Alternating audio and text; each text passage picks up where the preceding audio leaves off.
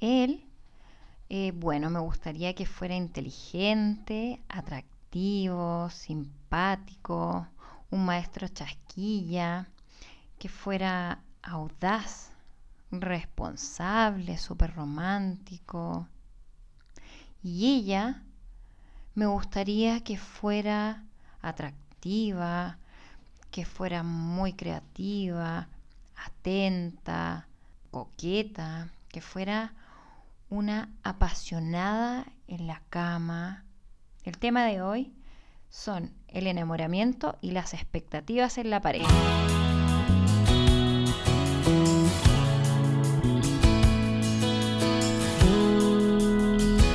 Buenos días, buenas tardes y buenas noches. Mi nombre es Frida Rivera y les doy una muy bienvenida a Matrimonio, una empresa de amor.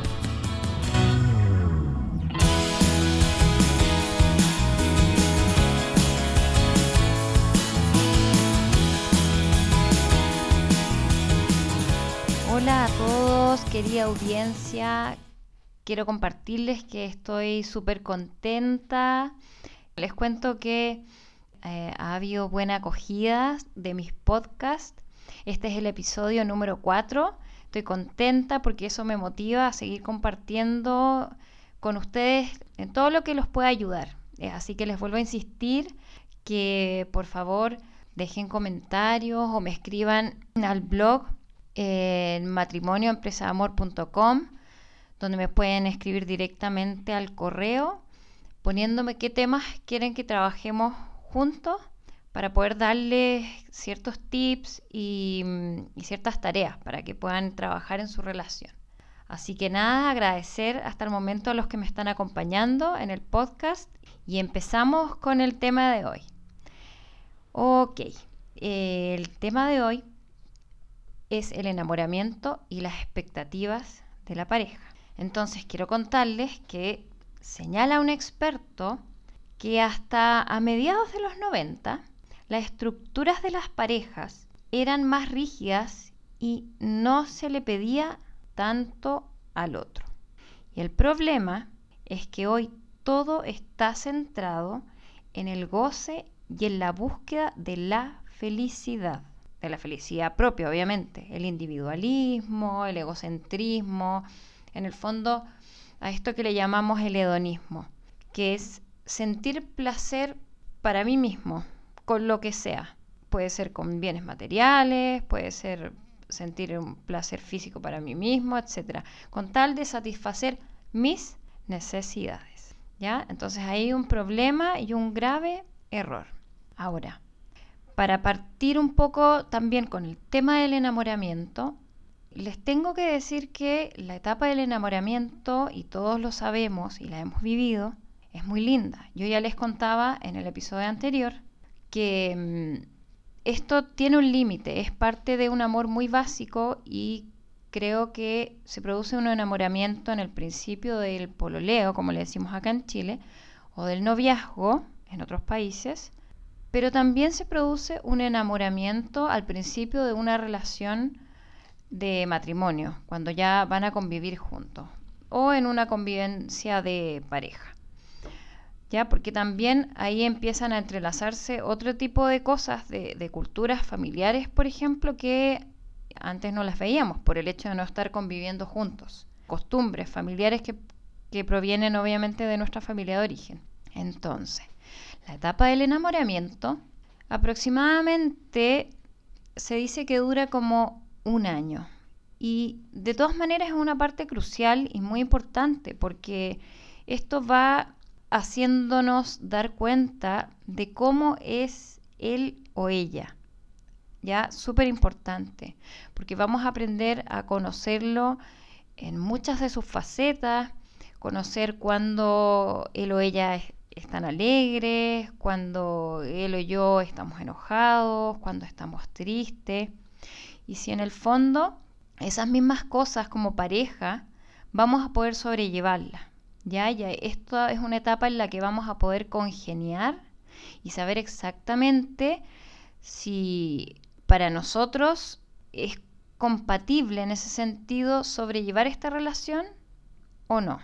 Ya, obviamente cuando ya hay relaciones que son quizás muy intensas y quizás uno es muy intenso y el otro no. Eh, muchas veces son relaciones que funcionan, pero también hay casos en que son relaciones en que no funcionan. ¿Ya? Eh, ahí hay distintos tipos de relaciones. Entonces, bueno, en esta etapa, como les decía, es fundamental poder conocer todos estos momentos de cómo va a estar el otro, enojado, triste, alegre, y en todas esas facetas que a lo mejor es muy necesario pasar por esto, sobre todo en el noviazgo o en el pololeo. Después se produce esa misma fase de enamoramiento cuando convivimos juntos, sea como matrimonio o como pareja, que ya pasa una segunda fase, que ya es como ir congeniándonos o adaptándonos en esta convivencia que trae las, las costumbres familiares. Entonces ya aquí no tiene que ver tanto con, con estos sentimientos de cómo vive el otro el, el enojo, el amor, la alegría, la felicidad, o cómo resuelven los conflictos, por ejemplo, sino que tiene que ver un poco más con estas costumbres familiares que traemos cada uno de nuestra, de nuestra casa. Entonces, ¿qué pasa? Que las expectativas hoy en día de los jóvenes, y estamos hablando también como de mi generación hacia abajo, yo diría, o de la generación de mi marido, mi marido tiene 45 años, entonces de ahí hacia abajo, o yo que tengo 35, 36 años, de ahí hacia abajo, se cree que se puede reclamarle al otro que los haga felices.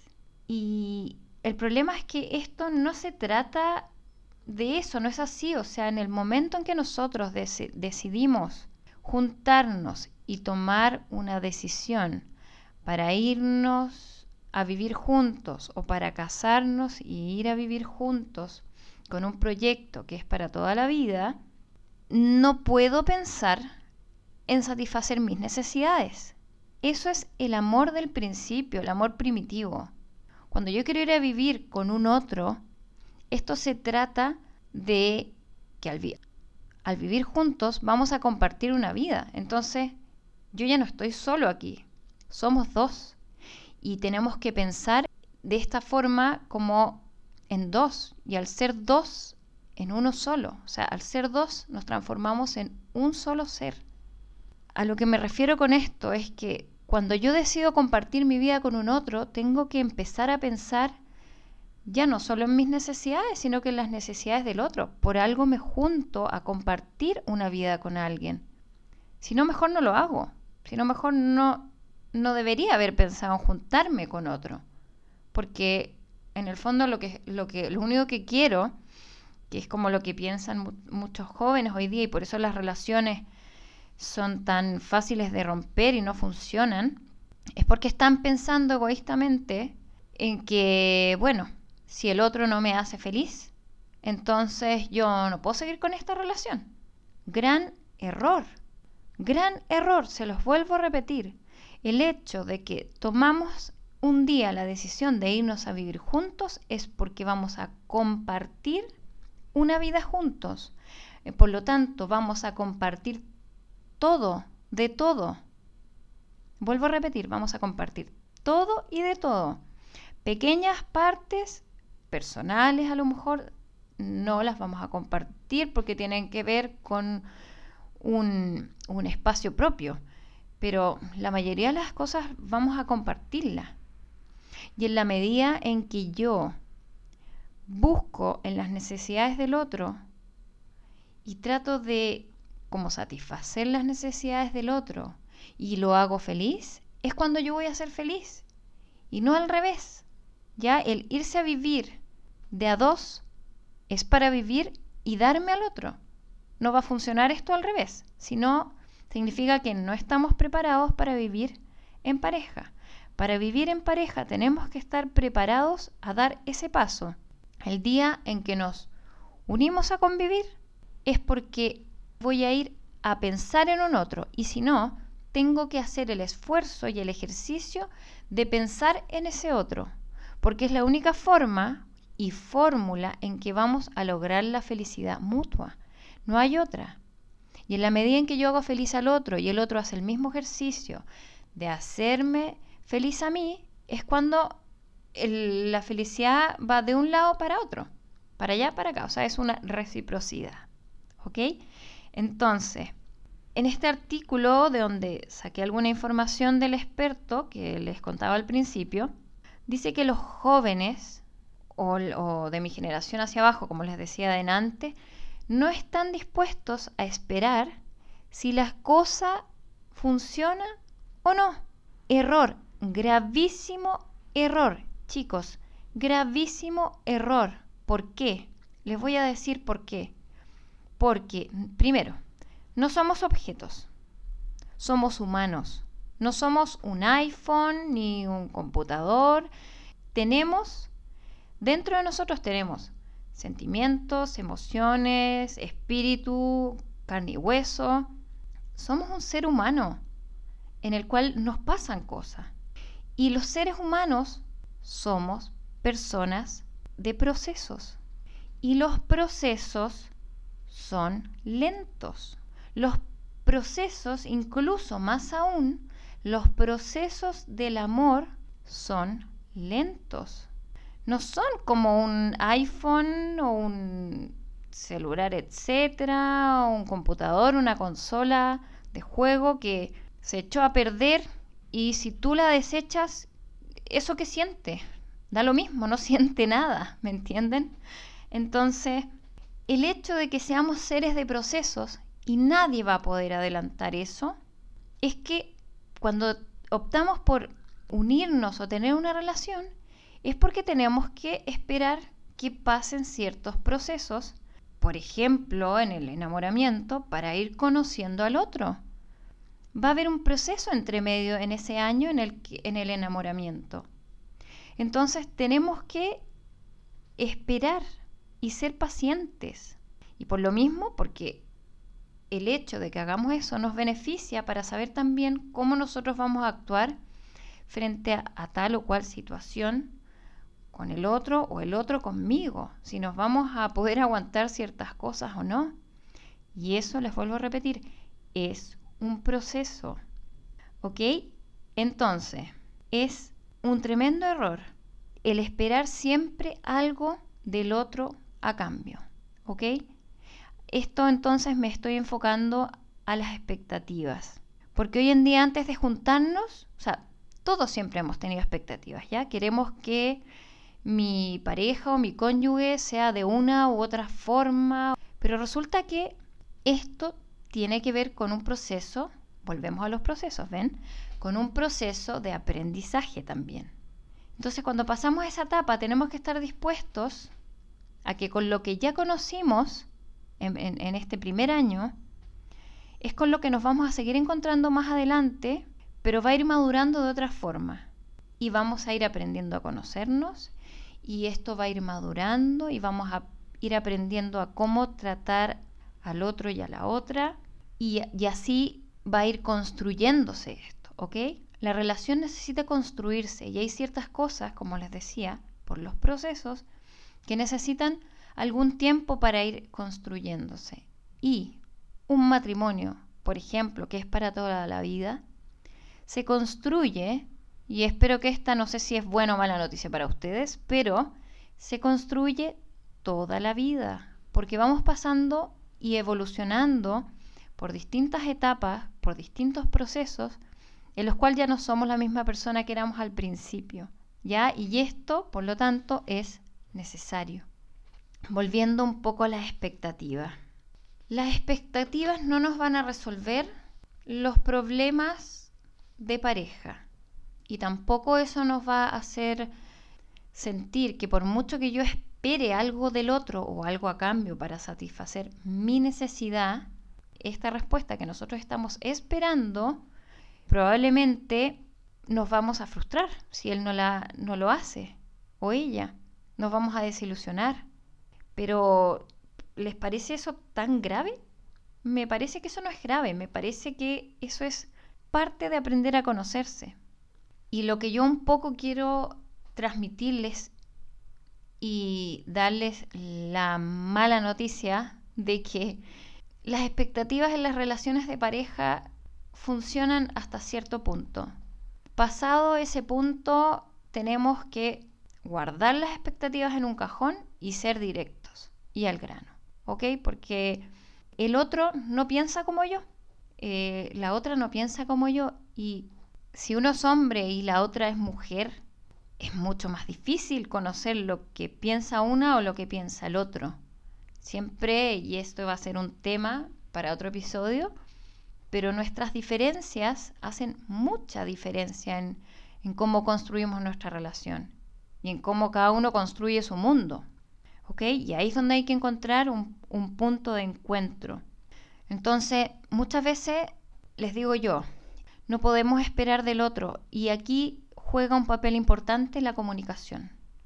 La comunicación afectiva, sobre todo, que también es un tema que vamos a ir viendo en los episodios y es un tema fundamental en la pareja. Ya eso creo que muchos lo sabemos, pero no tomamos conciencia de lo importante que es realmente. Pero bueno, no podemos esperar a veces cosas que nos armamos o idealizamos en nuestra fantasía. Mejor ir al grano y comunicárnoslo, conversarlo, decirle al otro, pucha, yo esperaba que tú fueras más romántico o que el día de mi aniversario me regalaras, no sé, rosas, flores o que me llevaras a algún lugar. Eso quizás se comunica antes, a veces con ciertas cosas clave, pero ojo que a veces esas mismas claves no el marido, por decirlo así, no las entiende. Entonces hay que ser mucho más concreta. Aquí esto ya tiene que ver con un tema de diferencias, hombre y mujer. Y bueno, y al revés, el marido también a veces tiene que más, más preguntar eh, qué es lo que uno quiere o espera, porque si no también caemos de nuevo en lo mismo.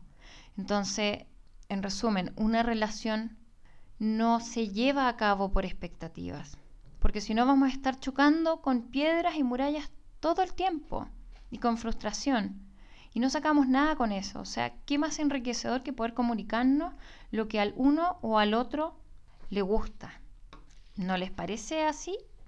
Yo espero que sí, porque la verdad es que a mí es una de las formas que me ha funcionado muy bien en mi matrimonio y además de que lo he, lo he leído bastante, pero en mi matrimonio ha funcionado así. O sea, cuando ya me he hecho yo expectativas de ciertas cosas, me he dado cuenta que no funciona, ¡pum! Mejor a la conversa. Obviamente siempre uno tiene una, esa pequeña como picazón de expectativa, de ojalá que, y a veces eso ocurre, pero porque uno ya lleva años en la relación y conoce al otro.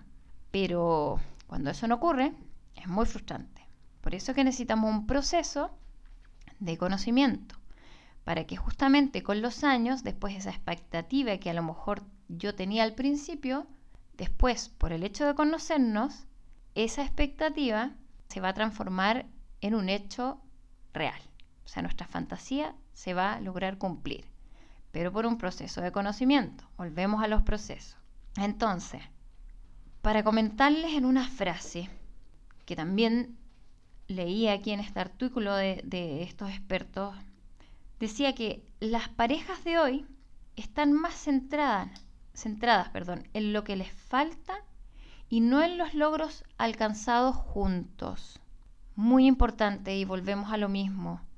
Estamos centrados en nuestra necesidad, en lo que a nosotros nos falta y si el otro no lo cumple o no me hace feliz, chao. Eso no puede hacer así. Tienen que pensar que estamos en un proyecto juntos en un proyecto que nosotros tomamos de la decisión de involucrarnos. Por lo tanto, el compromiso es conmigo misma, pero también con el otro. Entonces yo no puedo estar pensando en lo que a mí me falta, sino más bien, para que esto sea amor y sea recíproco, en lo que al otro le falta, en sus necesidades. Y en el fondo, reforzar los logros que hemos alcanzado y disfrutar de esos logros, pensar en, en la cosa positiva, ¿ya? Y no en lo negativo. Cuando volcamos todo en lo negativo, todo es desechable. Toda la basura, esto no funciona, no sirve. En el fondo yo quiero tratar de transmitirles que las relaciones sí son positivas y que tenemos que empezar a abordarlas desde un punto de vista de lo positivo, que cuando en las relaciones tenemos problemas o tenemos conflictos o desavenencias, es normal, es parte de una relación, es parte de este proceso de conocimiento y de un proceso que va a seguir siendo conocimiento, porque cada vez que hay acontecimientos nuevos, se los decía en otro episodio, yo o él vamos a actuar de maneras diferentes. En la medida que nos conozcamos, sabemos que vamos a actuar de la forma en que ya sabemos cómo soy yo o cómo es el otro. Pero mientras, tenemos que enfocarlo de manera positiva de que todo esto es beneficioso para conocernos y para seguir conociéndonos en el futuro. Y para ir resumiendo y terminando con el episodio de hoy, quiero decirles que la base de una relación se construye juntos, no separados. Si no, no estamos preparados para estar en una relación. Como les decía al principio, desde el momento en que yo tomo la decisión de ir a vivir con el otro, tengo que pensar y sentir que ya no soy una, no soy uno, sino que somos dos. Tomé esa decisión. Por lo tanto, tengo que aprender a pensar en estas dos personas y en que la una eh, le va a faltar a la otra y que no somos uno sin el otro. Y esto requiere de un proceso que no es corto y un proceso de aprendizaje en el cual vamos aprendiendo el uno del otro, de las cosas buenas, las cosas malas, lo que nos gusta, lo que no nos gusta, lo que nos hace feliz, lo que nos hace infeliz, pero juntos. ¿Ok? Si no, no vamos a estar preparados para vivir con un otro. Y creo que esto es clave para que ustedes puedan darse cuenta como indicativo de que si estoy preparado o no para unirme a otra persona y si estoy dispuesta a transar o a tener que sacrificar ciertas cosas, ¿ya? Porque eso va a pasar. Somos dos. Y a veces una cosa por otra hay que sacrificarla, pero esto es porque al unirme a un otro hay amor. ¿Ya? A veces el amor requiere de sacrificio y eso es lo importante, que si yo decido amar a un otro y él decide amarme a mí, es porque va a haber amor en ese encuentro, va a haber amor en, en esa vida y en ese proyecto juntos. ¿Ok? Por eso nos unimos, por eso nos juntamos y no tenemos que tenerle miedo, como les decía antes en el episodio pasado. No tenemos que tener miedo. Chicos, de verdad, no tengan miedo. Todos erramos. Pero para eso no tengo que decirle chao a este proyecto que algún día quise construir. No. Tengo que decirle sí a este proyecto que voy a que sigo construyendo, el cual va a ser que yo sacar la mejor versión de mí y él la mejor versión de él. Porque si lo pensamos como que somos un espejo, él va a tratar de hacer que yo sea mejor persona, porque va a corregir quizás lo malo que hay en mí o lo que lo que no, no sirve y, y, sí lo que sirve, lo que es útil, nos va a ayudar a enaltecernos, si es que esta relación siempre es positiva, y al revés lo mismo. Y eso es lo importante en una relación, crecer juntos, sea espiritualmente como psicológicamente, pero crecer juntos y entre los dos ver dónde está lo que a lo mejor estamos haciendo bien o lo que hemos estado haciendo mal, pero construir resolviendo esos problemas que nos generan, sean problemas personales o problemas en la pareja. No tengan miedo, de verdad, de casarse. Esto es así, es parte de la vida, es parte de la vida en pareja. No teman, de verdad. Y por último, los voy a dejar entonces con la siguiente tarea. Quiero que a aquellos que se han dado cuenta que están erróneamente pensando solo en sus necesidades. Entonces, ejercicio 1. Pensar más en el otro y no en mí. ¿Ok? Es un ejercicio que a lo mejor al principio cuesta, sí, sobre todo cuando uno se convive en, en matrimonio o en una pareja, cuesta, ¿ya? Pero es la forma de lograr la felicidad y una buena calidad de pareja. Entonces, uno, pensar más en el otro y no en mí, es decir, en sus necesidades. Y dos, cuando tengamos expectativas del otro, es mejor comunicar estas expectativas. Es mejor sentarnos calmadamente como matrimonio o como pareja y plantear esto que yo espero del otro, ya en tal o cual momento. Quizás a veces prefiero que, que cuando llegue me gusta que me salude de un beso o mm, quizás en el hombre cuando yo llegue quizás me gusta que no me hable mucho de inmediato porque quiero llegar como a relajarme y después puedo conversarte. Eh, porque necesitan a veces conectarse con la casa del hombre o el lugar donde llegan porque todavía están conectados con el trabajo. Cuando ya tienes niños, no sé, espero que me ayudes un poco más con los niños y no que me dejes tan sola, en el caso de la mujer, y etcétera, etcétera. Y así, bueno, si no tenemos hijos, muchas otras. Pero es muy importante la comunicación en la pareja, comunicarse estas expectativas.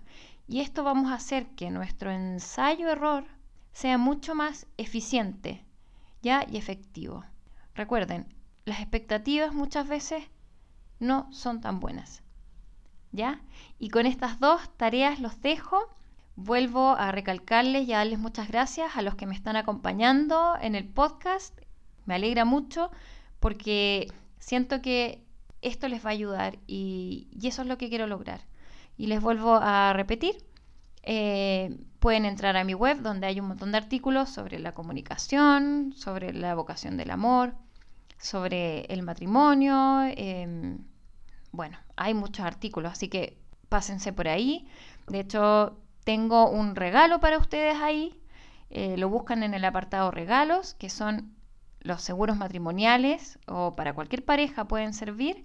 Así que los invito a descargarlos en mi página web matrimonio empresa de amor los invito a que las descarguen, son eh, súper prácticas, creo que los voy a tocar igual en un podcast, los voy a transmitir, pero pásense por ahí, descárguenlas, si hay algún problema por favor háganmelo saber, porque a veces he estado con algunos problemas en mi web. Los dejo invitadísimos y les deseo una muy buena semana y si alguno se puede pasar por mi por Instagram la verdad es que desde hoy lunes hasta el viernes eh, estoy lanzando como unos ejercicios prácticos que los voy a los estoy poniendo en Facebook y en Instagram. Me pueden buscar por arroba matrimonio guion bajo empresa guion bajo de amor.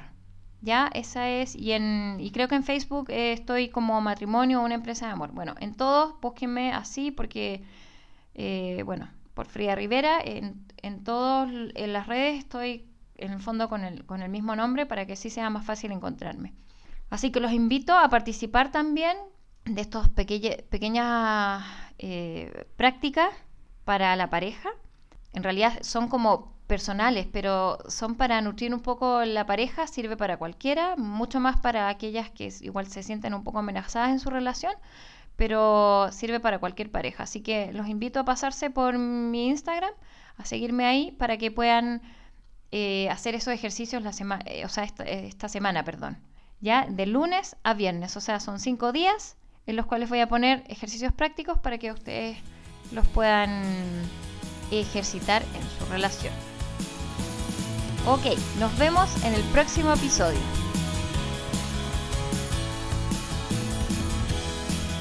Y como digo yo, el matrimonio es una empresa de amor en donde ambos debemos trabajar en equipo.